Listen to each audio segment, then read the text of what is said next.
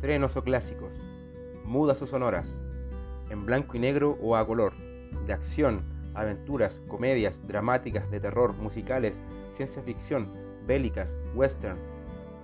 De seguro existen muchos tipos de películas. Y de seguro todos hemos visto más de unas cuantas. Más aún en esta cuarentena. Pero solo unas cuantas entran en la muy preciada categoría de peliculón.